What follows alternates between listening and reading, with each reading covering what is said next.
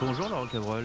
Bonjour Pierre. Mais dis donc, c'est la fête des grands-mères aujourd'hui. Ah oui, ça, c'est- et puis celle-là, celle-là, faut pas la rater. hein, parce faut que franchement, les grands-mères, elles sont mignonnes comme tout. Alors dans la tradition, dans la tradition, on offrait des rosiers ou des pivoines. Oui, quand on offre des fleurs aux grands-mères, c'était effectivement rosier ancien, Mhm. qui est une variété de rosier, et les pivoines. Les pivoines, euh, il y a un jardinier qui me disait, vous savez, la rose, c'est la reine des fleurs, la pivoine, c'est la reine mère. Hmm. Il y a vraiment une notion d'ancienneté, une notion de tradition, et c'est pourquoi on l'offrait aux grands-mères. Mais maintenant, il y a autre chose.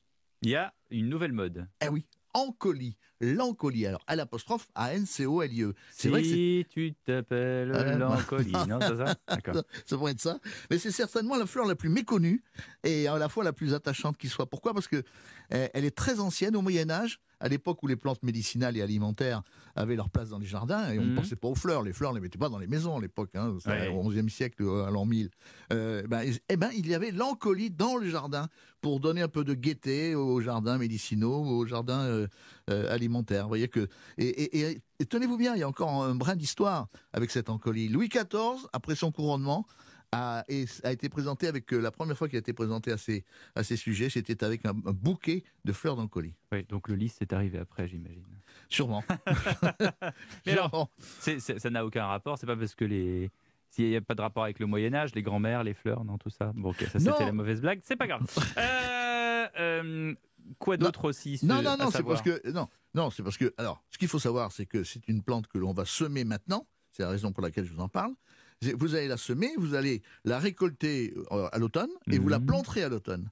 Et l'hiver, euh, l'été prochain, elle sera bonne à euh, ré- être récoltée. C'est une fleur. Elle ressemble pas à une jonquille.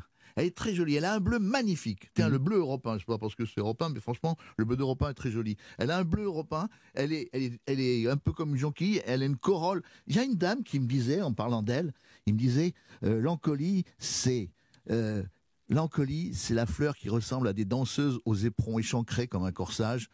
Et elle comparait la fleur à ses longs jupons, plus ou moins Dis foufoutants. donc, c'est une poétesse, votre auditrice. Là. Ouais, c'est une, une dame qui collectionne les encolies, justement. Ouais, parce Et- qu'elle aime européen aussi, elle. hein, Si elle Je- aime le bleu comme ça. Je crois que oui, parce que c'est une lettre qu'elle m'a qu'elle m'a qu'elle m'a adressée. Bon, et vous avez des fleurs pour la fête des belles-mères? C'est bientôt, je crois. À la fête des belles-mères, je vous prendrai la semaine prochaine. Ça, c'est c'est beaucoup moins romantique. Ah bon, pourquoi? Qu'est-ce que vous avez comme fleurs Non, je vous en parlerai la prochaine. C'est, c'est- bah, euh, par exemple, le coussin, le coussin de belle-mère.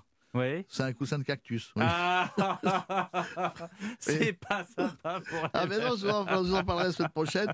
C'est pas sympa. Mais on, on a, j'ai quand même une fleur mignonne pour les belles-mères. Bon, On chutera là-dessus. alors on attend ça. Merci Laurent Cabrol. Allez, à la semaine prochaine.